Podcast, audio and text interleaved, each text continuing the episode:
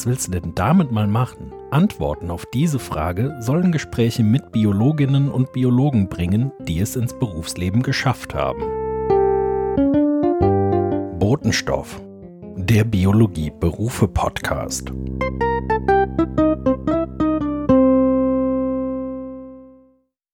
Hallo und herzlich willkommen zur Nullnummer von Botenstoff, dem Biologie-Berufe-Podcast. Mein Name ist Peter Kohl und vor ein paar Jahren habe ich einmal Biologie studiert. Wer das auch getan hat, aktuell dabei ist oder überlegt, ein solches Studium aufzunehmen, wird unter Garantie einer Frage immer wieder mal begegnen. Bio? Was willst du denn damit mal machen? So vielfältig wie die Biologie selbst sind auch die Karrieremöglichkeiten nach dem Studium.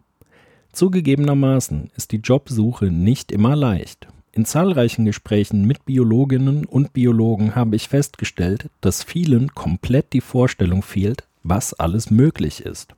Ob klassische Jobs im Umweltschutz, der Pharmabranche und Behörden oder an völlig unerwarteter Stelle. Auch bei der Post zum Beispiel arbeiten Biologen.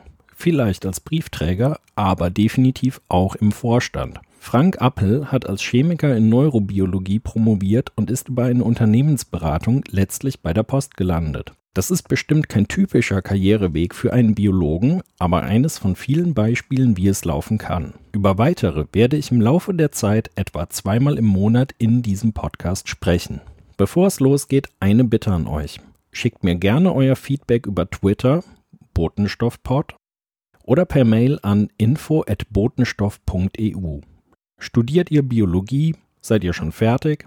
Habt ihr Wünsche, mit wem ich sprechen soll? Habt ihr Tipps, welchen Beruf ich vielleicht noch nicht auf dem Schirm habe? Oder habt ihr vielleicht selbst Biologie studiert und Lust, anderen davon zu erzählen? Immer her damit. Ich freue mich von euch zu hören. In der Nullnummer habe ich mich mit meinem Studienfreund Max unterhalten. Wir haben gemeinsam in Kaiserslautern Biologie studiert und sprechen über das Studium und über den Weg danach. Viel Vergnügen. Hallo und herzlich willkommen zu Botenstoff. Heute nehmen wir die Nullnummer auf und ich freue mich besonders, dass ich wir sagen kann, denn wir, das sind Peter Kohl und Max Paul. Wir haben gemeinsam Biologie studiert und werden davon jetzt ein bisschen erzählen. Hallo Max. Hallo Peter. Unser Studium ist jetzt ja schon eine Weile her. 2007 haben wir angefangen. Ja. Und haben uns eigentlich ziemlich früh kennengelernt. Genau. Ich erinnere mich noch ganz gut an den Beginn des Studiums, so ans erste Semester. Und ich fand das erste Semester relativ schwierig eigentlich. Das hatte oft noch gar nicht so viel mit Biologie zu tun, sondern war eher Physik, Chemie, Mathe und so Nebenfächer, mit denen wir uns da rumschlagen durften. Wie hast du das so gesehen?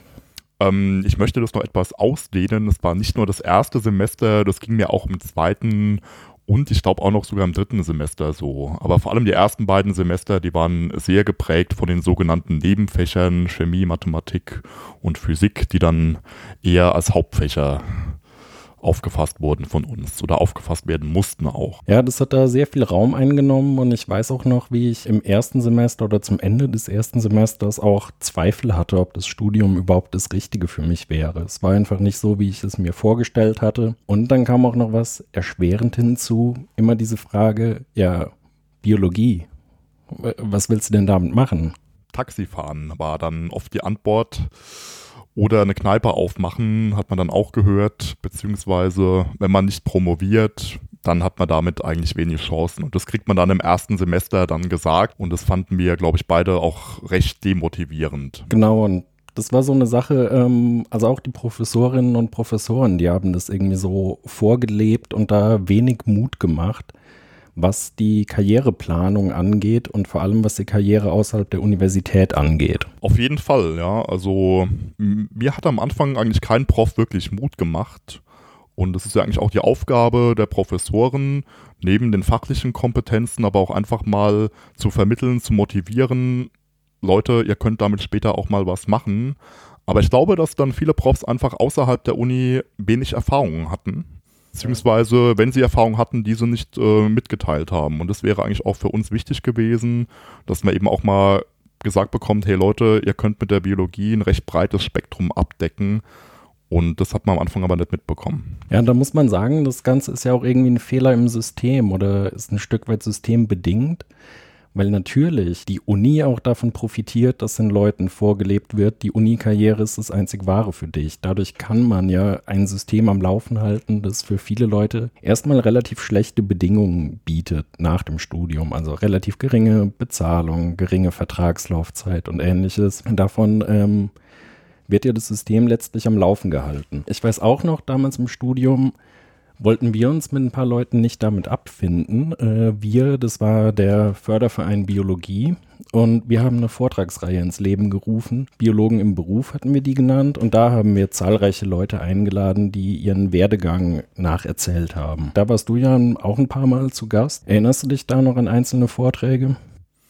Oh, da muss ich mal mein Gehirn etwas anstrengen. Also ich war da einige Male zu Gast gewesen, aber ich kam auch erst später dazu, glaube ich. Ich meine, ich kann mich noch erinnern, ihr hattet zum Beispiel mal einen Pharmavertreter da, mhm. der ursprünglich Biologie studiert hatte und dann an einem Pharmakonzern gearbeitet hat. Und ihr habt äh, jemanden vom Weinbau mal da gehabt, glaube ich, also vom DLR. Genau. DLR ist in dem Fall äh, nicht das Deutsche Luft- und Raumfahrtzentrum, sondern äh, das ich glaube, Dienstleistungszentrum ländlicher Raum nennt sich das. Genau. Sitzt in Neustadt. Und da werde ich hoffentlich auch mal für eine Episode noch vorbeifahren und ein bisschen was über Biologie im Weinbau erzählen. Ja, das fand ich auch sehr interessant. Das hatte ich auch noch in Erinnerung und da hat man dann auch gleich gemerkt, mit der Biologie kann man eine ganze Menge machen, wo man am Anfang überhaupt nicht daran denkt. Wir haben letztlich auch in Kaiserslautern verschiedene Beispiele erlebt. Der äh, amtierende Bürgermeister von Kaiserslautern, äh, Herr Weichel, ist auch Biologe, sogar Ökologe. Und der Direktor, nein, wie heißt es? Der Schmidt, Präsident der Uni Kaiserslautern, genau. der stammt auch aus der Biologie. Wir waren jetzt nicht immer unbedingt bekannt als die äh, mustergültigen Vorzeigestudenten, haben uns unsere Zeit genommen und das war, glaube ich, ziemlich gut. Zeit nehmen heißt, wir haben diverse Erfahrungen neben dem Studium gesammelt und haben äh, diverse Praktika, Exkursionen, äh, Nebenjobs und ähnliches gehabt. Was kommt dir da so direkt in den Sinn? Ja, wir haben eine ganze Reihe gemacht. Also was mir direkt in den Sinn kommt, war, dass wir uns für den NABU engagiert haben im Bereich Wanderfalkenschutz. Das haben wir dann, glaube ich, zweimal gemacht. Da wurden Leute gesucht, ehrenamtlich, die dann brütende Wanderfalken betreuen. Das heißt also, die Brutfelsen sollen bewacht werden, Kletterer sollen abgehalten werden, dass sie eben auf die Felsen klettern und dann die Brut des Wanderfalkens stören. Da hat man ein bisschen Aufklärungsarbeit dann auch machen können. Und das kam mir so in den Sinn, das war sehr schön, weil da war man auch einfach mal eine Woche draußen, hat in einem alten Bauwagen gewohnt, der noch einen Ofen hatte, der mit Holz beheizt werden musste. Das war also ein richtiges schönes Erlebnis. Und da hatten wir dann damals, gab es noch Pfingstferien in Rheinland-Pfalz. Ich glaube, die gibt es jetzt seit einigen Jahren nicht mehr. Und da haben wir uns in dieser Woche für diesen Wanderfalkenschutz engagiert und in einem alten, recht baufälligen Bauwagen dann gewohnt, mitten im Wald. Und das war ein ganz tolles Erlebnis, weil dann kam man eben wirklich direkt mit der Natur auch in Kontakt und hat da eine Menge auch gelernt und sich auch einfach mal ein bisschen Zeit für andere Dinge genommen. Das war sehr wichtig. Also das kommt mir in den Sinn. Und dann haben wir uns noch engagiert in einem Praktikum beziehungsweise auch in einem Hiwi-Job dann. Und da ging es darum, man läuft durch den Wald in sogenannten Transekten und äh, sammelt dann Losung ein von Wildschweinen beispielsweise. Genau, dazu würde ich gleich nochmal kurz kommen. Äh, zu den Wanderfalken nochmal kurz. Da erinnere ich mich auch noch, da wurde ja im Wechsel bewacht und es gab ein, äh, ein Tagebuch, das da geführt wurde. Und es war auch sehr interessant zu lesen, was andere Leute da eben beobachtet haben, gesehen haben. Und ich erinnere mich an einen, der da sehr poetische Einträge immer hinterlassen hat und äh, von einem nebligen Tag sprach und nur das Kräh, Kräh des Kollgraben ist zu hören und ähnliches. Genau, das erinnere, da erinnere ich mich auch noch gut dran. Das war immer sehr spannend zu lesen, wie so eine Art Skript quasi schon für einen Film quasi, könnte man sagen. Und da musste man eben dann wie so eine Art Tagebuch dann führen, genau. Und dann die Dokumentation dann machen, was dann letztendlich passiert ist den ganzen Tag über und wie die Wanderfalken sich verhalten und so weiter. Genau, dann hattest du angefangen von einem anderen Job zu sprechen, den wir gemacht haben, das Einsammeln von Losungen. Das äh, klingt erstmal ein bisschen merkwürdig. Also wir sind querfeldein durch den Wald gelaufen und haben die Kacke von Wildschweinen und Rehen eingesammelt. Genau. Was ist der tiefere Sinn von der Übung gewesen? Ja, der tiefere Sinn war, dass dann äh, das Material, also wirklich die Kacke dann in Labor geschickt wurde und dann genetisch analysiert wurde. Und da konnte man dann Rückschlüsse auf die Wildschweinpopulation ziehen. Und deswegen haben wir das gemacht. Da brauchten die eben Leute, die dann wirklich äh, kilometerweit, teilweise 10 Kilometer plus durch den Wald laufen, querfeldein und eben dann die Kacke einsammeln. Das war sehr amüsant. Das hat sehr viel Spaß gemacht, aber auch nach dem ersten Tag hat man gedacht, nach 15 Kilometern durch den Wald querfeldein, meine Güte, es hat mit Arbeit zu tun. Aber hallo, also wenn ich es überlege, ich glaube, es war einer der interessantesten, aber es war auch sicher einer der anstrengendsten Nebenjobs, die ich so gemacht habe. Definitiv. Und ich weiß noch, ähm, wir waren da teilweise in Begleitung unterwegs von sogenannten GNLs, geprüfte Natur- und Landschaftspfleger. Und wie die querfeldein durch den Wald gestapft oder marschiert sind, das war der schiere Wahnsinn. Ich musste da so unwillkürlich an äh, eine Bergziege denken, die sich die steilsten Abhänge rauf und runter kämpfen kann. Die haben uns da ohne weiteres völlig abgehängt und nass gemacht. Da muss ich auch an eine äh, weitere Anekdote von uns denken. Bei der Sache bist du im Wald ja mal verloren gegangen. Auf jeden Fall. Da kann ich mich noch sehr gut dran erinnern. Und du hast mich dann gefunden und aus dem Wald quasi gerettet. Aus den Tiefen des Pfälzer Waldes, wie ich immer sage. Ja, da sind wir mit den GNLs dann äh, eine ganze Weile durch den Wald gefahren, haben Max gerufen, haben äh, wir hatten noch kurzzeitig Telefonkontakt, aber irgendwann war das Telefon auch leer, es wurde genau. dunkel. Der klassische Moment, wenn man das Telefon mal braucht, hat man entweder keinen Empfang, beziehungsweise der Akku ist leer, es ging dann aus. Das war im Winter. Ich hatte mich verlaufen, habe diesen Transekt abgelaufen, der war nummeriert, bin aber fälschlicherweise auf einen anderen dann gekommen und irgendwann habe ich nicht mehr gewusst, wo ich bin. Handy aus, es wurde langsam dunkel, ich war total nass geschwitzt, hatte auch kalt, also die optimalen Voraussetzungen. Aber der Peter hat mich dann gefunden, nachdem sie, glaube ich, ein bis zwei Stunden durch den Wald mit dem Auto gefahren sind, mich gesucht hatten. Und dann war das sehr schön, wirklich ein schöner Moment, wieder im warmen Auto zu sitzen und dann was essen zu gehen. Ja, ich glaube, das wurde dann gefeiert äh, auf der Waldhütte mit äh, Wildschweinbratwurst und ähnlichem. Also es war, es war rundum ein, eine sehr schöne Erfahrung, dieses Praktikum. Auf jeden Fall, ja. Aber das Ganze hat ja dazu geführt, dass unser Studium jetzt nicht so ganz regulär zehn Semester gedauert hat. Es war ja so ein Ticken länger. Geringfügig. Ich weiß es nicht mehr. 15 Semester oder ja, so. So um den Dreh, also deutlich drüber über der Regelstudienzeit. Und das war dann auch ein Aspekt, der dann von vielen Leuten äh, nicht verstanden wurde, teils auch belächelt wurde, habe ich das Gefühl gehabt dann. Ja, also wir hatten irgendwie so einen, einen gewissen Ruf dann weg, hatte ich immer das Gefühl im genau. Fachbereich, aber ja, ja. ich konnte damit ganz gut leben. Ich hatte damit auch kein Problem, das hat mich dann auch irgendwann nicht gestört. Am Anfang, ja, wird man dann angesprochen, meine Güte, du studierst ja immer noch, du bist erst in dem Semester machst erst die Prüfung, aber irgendwann hat mich das überhaupt nicht mehr berührt dann, ja, weil ich halt gedacht habe, ich mache mein Tempo und das Tempo ist für mich gut und äh, orientiere mich da nicht wirklich ganz streng an der Regelstudienzeit. Ja, und ich denke, da die ganzen Erfahrungen, die wir da gesammelt haben, die haben uns definitiv bei der Jobsuche nicht nur geholfen, sondern, glaube ich, äh, erst die Jobs ermöglicht, die wir heute haben. Auf jeden Fall. Und auf deinen Job werden wir in einer weiteren Folge nochmal näher eingehen. In Ordnung, sehr gerne. Da freue ich mich. Ja, dann ähm, ein weiterer Nebenjob, den ich im Studium noch hatte, ähm, war das Dasein als freier Journalist. Da habe ich bei der lokalen Tageszeitung bei der Rheinpfalz gearbeitet und habe da so einige der Klassiker bearbeitet im Lokalgeschehen. Ähm, explizit der Kaninchenzüchterartikel war zwar nicht dabei, aber es waren eben viele Veranstaltungen im regionalen äh, Jubiläum hier, Jubiläum da und ähnliches. War aber letztlich auch eine interessante Erfahrung, das mal mitzumachen. Im Studium haben wir beide, glaube ich, auch noch Lehrveranstaltungen belegt, besucht, die wir ähm, nicht unbedingt hätten machen müssen. Bei mir war das ähm, Psychologie als Nebenfach und daraufhin habe ich auch mehrere Jahre in Kaiserslautern in der Psychologie äh, als Hiwi gearbeitet.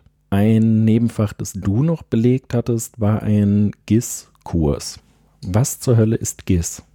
Ähm, bedeutet übersetzt geografische Informationssysteme und GIS äh, ist einfach ein System, in dem man räumliche Daten einspeisen kann und die visualisieren kann. Das bedeutet also eine Karte beispielsweise produzieren kann von GPS-Punkten, die man im Feld aufgenommen hat oder von ganz verschiedenen Sachen. Ja, das ist ganz unterschiedlich.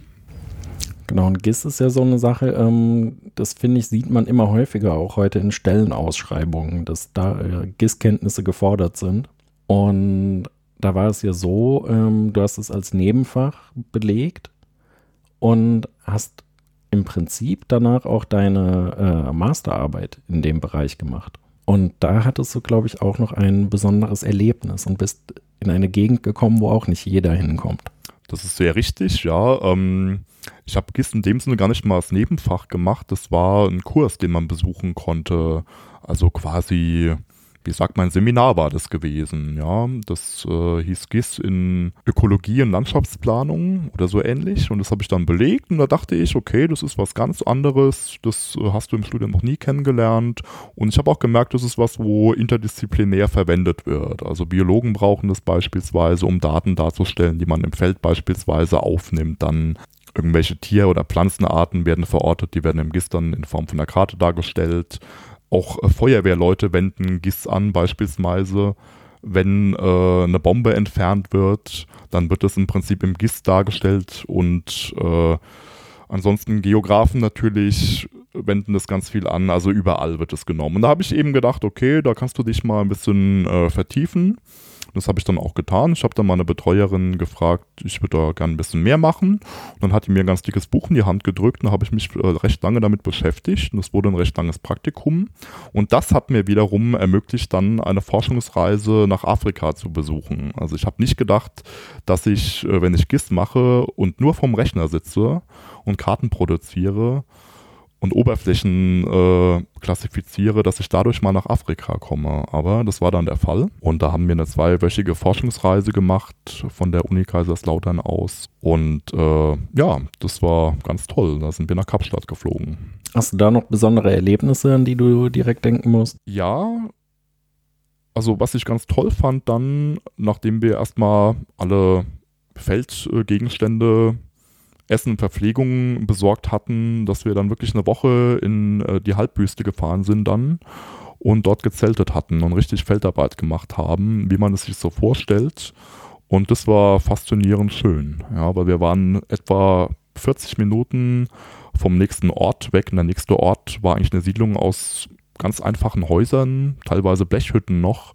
Und das hatte was ganz Spezielles, äh, hat ein ganz tolles Gefühl erzeugt, muss ich sagen. Dann der südafrikanische Nachthimmel in der Wüste, ich kann ihn nur empfehlen. Ja, das glaube ich sofort. Also da bin ich neidisch auf diese Erfahrung. Was wir auch im Studium immer mitgenommen haben, wenn sich die Gelegenheit ergeben hat, waren ja diverse Exkursionen. Ähm, wir waren zum Beispiel in Roscoff in Frankreich in der Bretagne und haben da eine meeresbiologische Exkursion gemacht. Und die war eigentlich auch eines der Highlights meines Studiums. Ähm, die Bretagne in der Gegend ist wirklich faszinierend. Äh, in der Gegend hat es mehr einen Tidenhub von bis zu acht Metern. Also wenn du bei Ebbe da irgendwo lang gehst, du siehst auf einmal Felsen, die du vorher nicht hast erahnen können. Und da haben wir wirklich eine Menge erlebt und gemacht. Wir haben ähm, sogenannte Rockpools untersucht. Das sind ähm, Flächen, die feucht zurückbleiben. Also äh, bei Ebbe, wenn das Wasser zurückgeht, bleiben dann so kleine Pools übrig. Und die sind ganz besondere Lebensräume auch, weil die Bedingungen da sehr extrem sind und sehr schwanken können wenn man jetzt viel Sonneneinstrahlung hat, zum Beispiel verdunstet Wasser und die Salinität, der Salzgehalt steigt extrem an. Ähm, aber auch das Gegenteil kann passieren. Also es kann regnen und die Salinität sinkt deutlich und Lebewesen in dem Raum müssen damit klarkommen können. Und das war so aus ökologischer Sicht eines der interessantesten Praktika aus der Uni-Zeit. Ähm, dann hast du noch eine Exkursion mitgemacht. Da wart ihr, ich glaube, eine Woche im Steinbruch. Genau. Was habt ihr da so gemacht? Oder haben wir ganz viel gemacht. Da ging es primär darum, äh, vegetationsökologische Daten aufzunehmen, dann im Freiland. Und ähm, das hat unglaublich viel Spaß gemacht. Da sind wir fünf Tage dann einen alten Steinbruch gefahren, der eine richtig einzigartige Vegetation auch hat dann.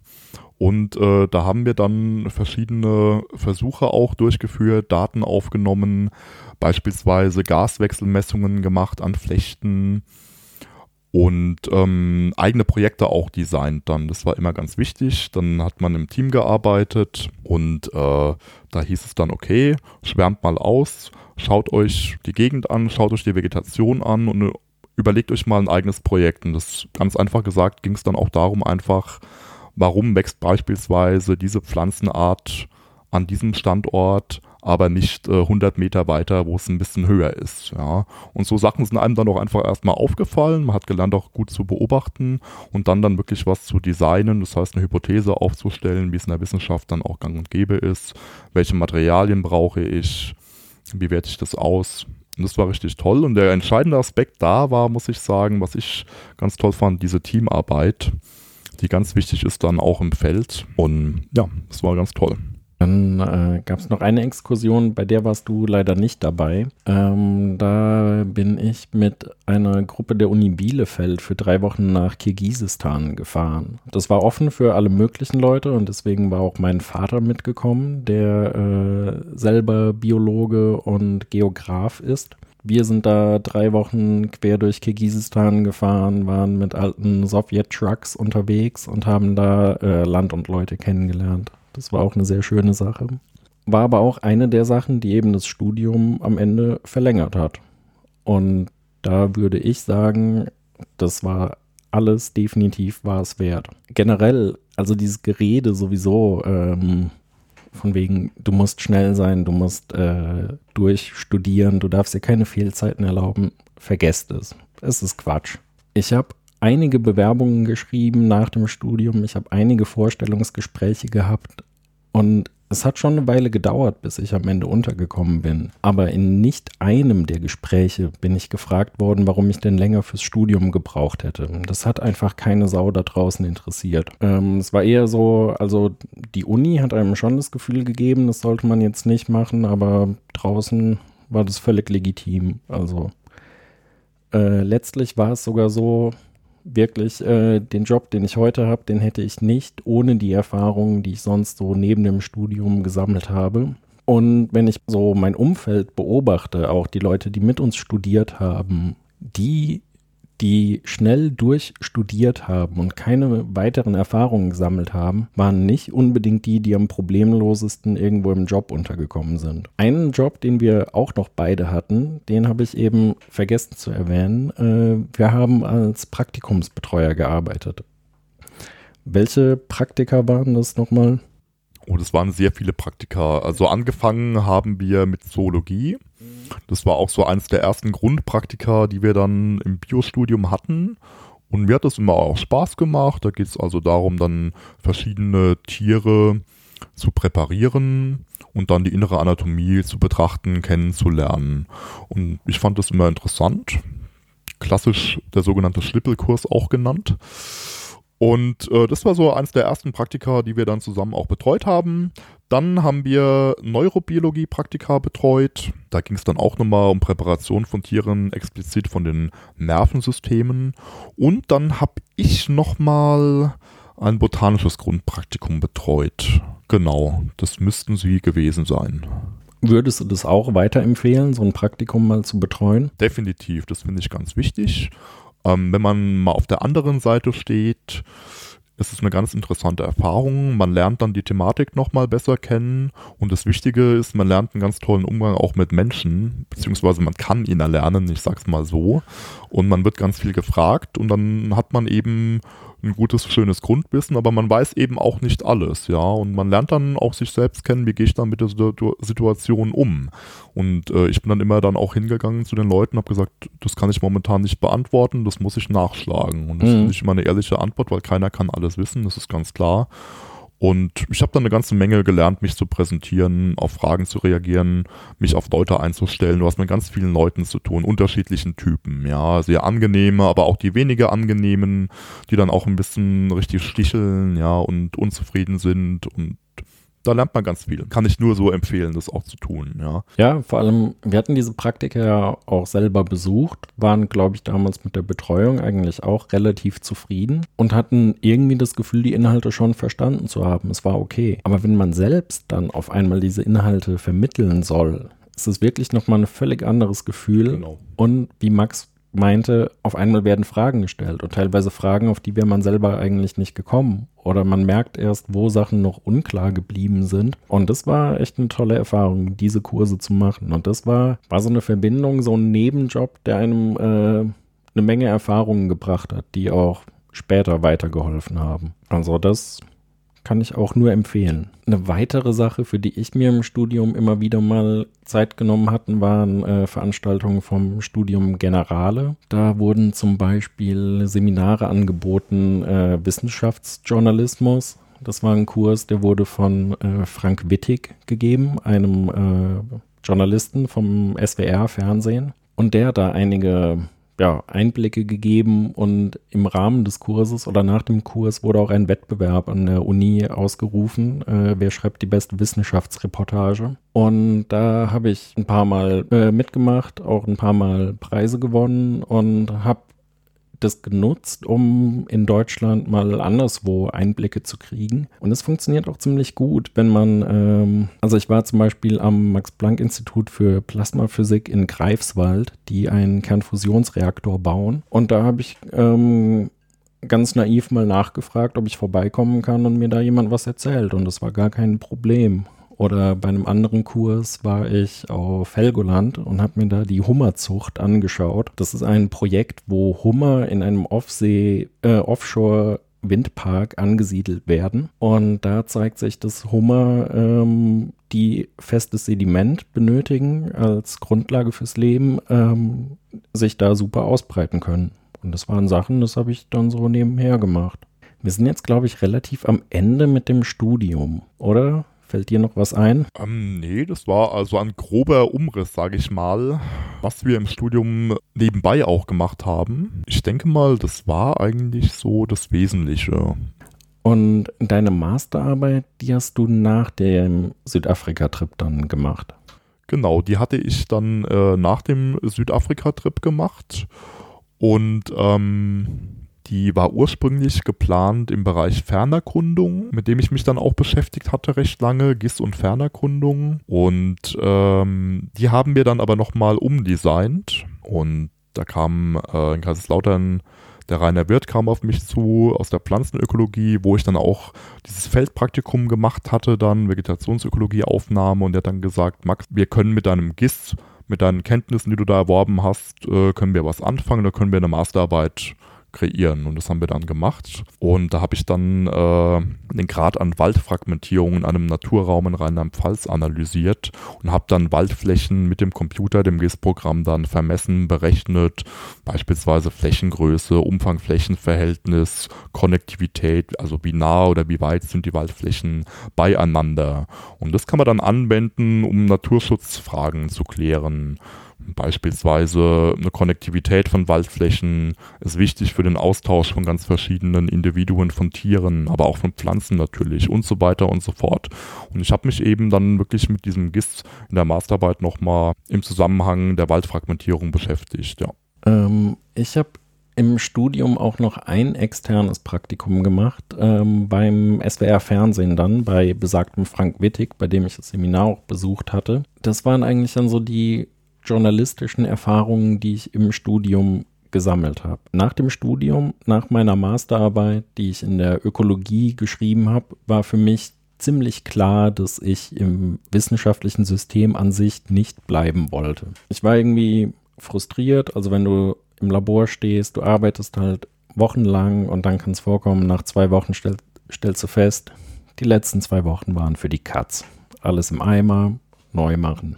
Für mich war auch klar, die richtige akademische Karriere auf dem Weg zum Professortitel, das wäre nichts für mich. Dafür wäre ich nicht, ähm, ja, ich glaube am Ende nicht gut genug und ich wäre nicht bereit, mein Leben dem komplett unterzuordnen. Und das ist so eine Sache, da habe ich den Eindruck, ähm, dazu muss man aktuell bereit sein, wenn man denn Professor oder Professorin werden möchte. Ich habe mir dann nach dem Studium ähm, insgesamt ein Jahr gegeben, in dem ich versuchen wollte, jobmäßig unterzukommen, bevor ich eine Promotion anfange. Die Promotion war für mich so ein bisschen äh, das Sicherheitsnetz, die Option im Hinterkopf und eine Promotion kriegt man in der Regel relativ gut, ist so mein Gefühl. Also eine Stelle. Das ist auch so ein bisschen das Problem an der Sache, weil viele Studierende eigentlich meiner Meinung nach ein bisschen aus Bequemlichkeit oder aus Gewöhnung einfach nach dem Studium die Promotion machen. Ähm, das ist aus meiner Sicht aber nicht uneingeschränkt sinnvoll. In dem Jahr habe ich dann weiter als freier Journalist gearbeitet, habe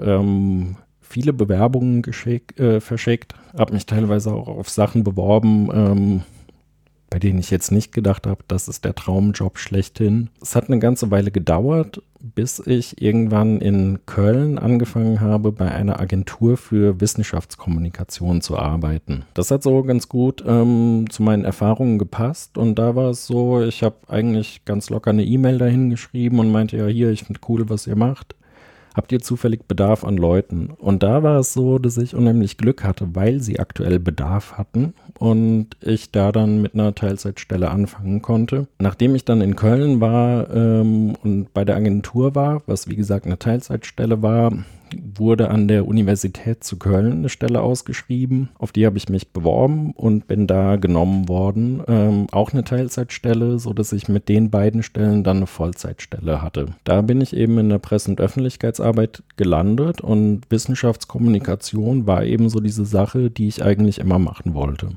Das ist von daher für mich ziemlich gut gelaufen. Jetzt mit dem Podcast hier möchte ich äh, anderen Leuten auch ein bisschen Mut machen, ihre Augen offen zu halten und selbstbewusst an die Sache ranzugehen. Ich habe im Studium äh, einige Maschinenbaufreunde gehabt und ich habe immer bewundert, mit was für einem Selbstbewusstsein diese Leute an die Jobsuche gehen.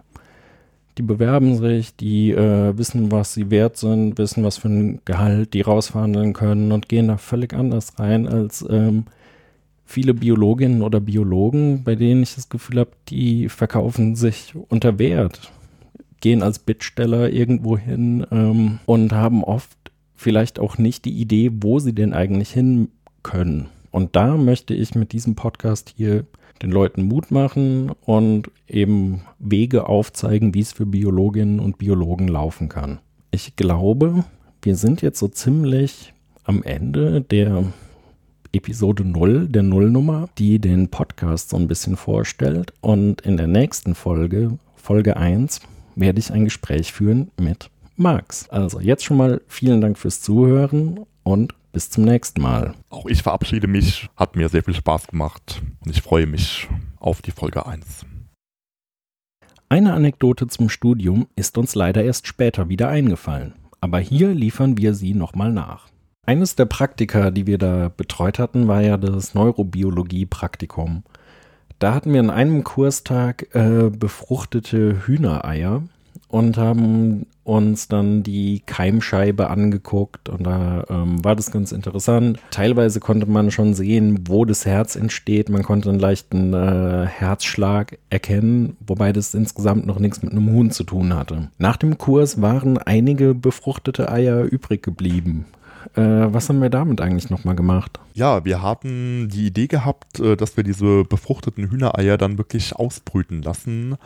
Und äh, wir hatten an der Uni einen Brutschrank gehabt, der die dann wirklich bebrütet, bedeutet also Temperatur konstant hält, Luftfeuchtigkeit aufrechterhält und so weiter und so fort. Ich glaube, der wendete die. Genau, der hat die dann auch rumgedreht, ja.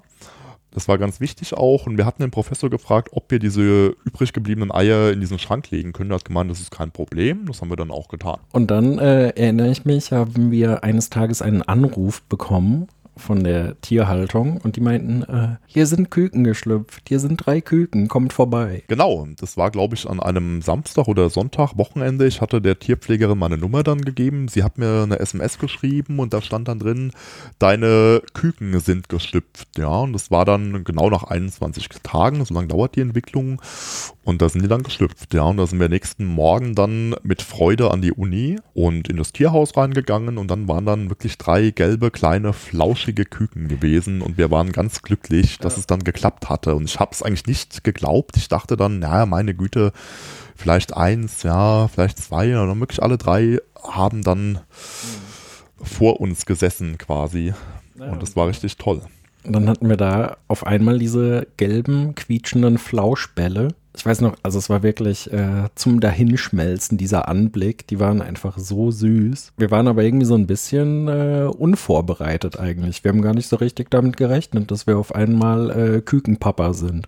Ja, den Masterplan hatten wir noch nicht entworfen gehabt, der kam dann später. Wir dachten dann, nachdem die Küken geschlüpft sind, okay, was machen wir jetzt mit denen? Wir müssen die ja irgendwie auch äh, versorgen. Und dann äh, war erstmal eine gute Pappkiste von Amazon, äh, glaube ich, die Transportbox zumindest. Und äh, dann haben wir angefangen, Pläne zu entwerfen, das ein bisschen zu konkretisieren. Sprich, wir mussten ein Hühnerhaus bauen. Genau, und äh, bis wir das hatten, äh, haben dann die Küken bei mir in der WG gewohnt. Da hatten wir unterm Dach zum Glück Platz, haben da einen ordentlich großen Karton hingestellt, haben da eine Wärmelampe installiert, haben äh, die Tiere mit Mehlwürmern und sonstigem Futter gefüttert. Sie wuchsen und wuchsen und irgendwann ähm, wurde dann auch das Flauschkleid abgelegt und erste Federn kamen und dann war ziemlich schnell klar, äh, also hier unterm Dach in der Kiste, auch wenn sie groß war, können die nicht bleiben.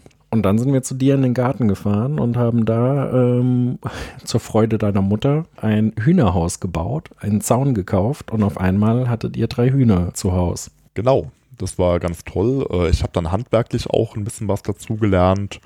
Und ich fand, das Hühnerhaus sah auch sehr gut aus, hatte definitiv eine individuelle Note gehabt. Äh, auch das hat mich wirklich dann mit Stolz erfüllt quasi. Und ja, dann hatten wir die drei äh, Hühner dann im Garten äh, gehalten. Und irgendwann hat sich dann so herausgestellt, wir hatten uns ja immer am Anfang gefragt, okay, Hahn, Henne, beides. Und es hat sich dann irgendwann herauskristallisiert, denn irgendwann eines Morgens hörte ich dann an Krähen und dann war ganz klar, okay, wir hatten einen Hahn dabei. Und nein, nicht mal ein Hahn. Es hat sich dann nochmal herausgestellt, es waren zwei Hähne und eine Henne. Das war natürlich so ein bisschen äh, schade und problematisch weil die beiden Hähne nach kurzer Zeit auch nicht mehr wirklich miteinander leben konnten. Und daraufhin haben wir dann einen der Hähne genommen und haben den auf einen Hühnerhof gebracht. Und die waren freundlicherweise bereit, äh, einen Hahn gegen eine Henne zu tauschen, sodass wir dann mit einer äh, weiteren Henne zurückgekehrt sind. Damit hatten wir dann zwei Leghorns und ein, wie hieß es, Low Oh, ich glaube Lohmann Braun. Ja, Lohmann Braun, genau. Und dann haben wir später noch an anderer Stelle ein weiteres Huhn gekauft. Wir sind, ich glaube, fast nach Luxemburg gefahren. Nee, ich glaube, wir sind nach Luxemburg gefahren. Das war, doch, es war, glaube ich, in Luxemburg, ja. Genau, und haben da einen äh, westfälischen Totleger gekauft. Ein, genau. Eine wunderschöne Hühnerrasse. Und dann hatten wir da den Hahn und die drei Hühner bei dir im Garten leider nicht auf unbegrenzte Zeit. Nein, ähm, die durften dann natürlich auch immer raus. Und äh, ich habe dann den Stall nicht zugemacht. Und da kam natürlich irgendwann dann doch der Fuchs, ja. Also ich habe das äh, irgendwann nicht genug bedacht, muss ich sagen. Und habe dann abends dann teilweise ja, die Tür aufgelassen zum Stall, dann konnten die morgens auch gleich raus. Ja, und da habe ich dann wirklich auch äh, recht hart lernen müssen. Man muss diesen Stall immer dann schließen abends, weil der Fuchs kam dann, hat dann die ganze Hühnerbande aufgemischt, eine Henne dann diesen westfälischen Totleger getötet. Und ähm, ja, das war keine so schöne Erfahrung, muss ich sagen. Und insgesamt war das aber, fand ich, eine ähm, schöne Erfahrung, diese Tiere aufwachsen zu sehen und dann bei dir im Garten zu haben und auch mal zu sehen, was das eigentlich bedeutet, wie lange das dauert, bis so ein Tier ausgewachsen ist, wie unterschiedlich Eier aussehen können und ähnliches. Ähm, war irgendwie eine coole Erfahrung, die auch mit dem Biostudium irgendwie zu tun hatte. Auf jeden Fall. Mir sehr viel Spaß gemacht. War sehr, sehr schön. Gut. Danke sehr. Zum Schluss der Nullnummer möchte ich noch Danke sagen.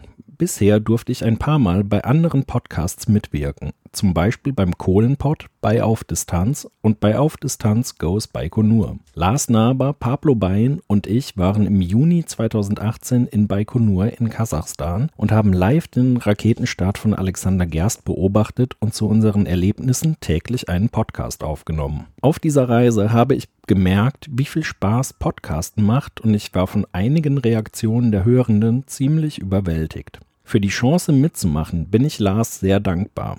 Noch dankbarer bin ich ihm für die ganze Unterstützung, die er mir für diesen Podcast zukommen ließ. Egal ob technischer oder inhaltlicher Rat oder einfach aufmunternde Worte. Lars war immer da und ohne ihn wäre dieser Podcast noch lange nur eine fixe Idee in meinem Kopf. Dank geht auch an Lars Frau Ute, die mir liebenswerterweise ein Logo für den Podcast designt hat. Danken möchte ich auch den vielen unterstützenden Kommentatoren und Kommentatorinnen von Auf Distanz Goes Baikonur. Diese Kommentare waren auch sehr ermutigend, einen eigenen Podcast zu starten. So viel für den Moment. Vielen Dank fürs Zuhören und meldet euch gerne mit Fragen oder Kommentaren. Bis bald.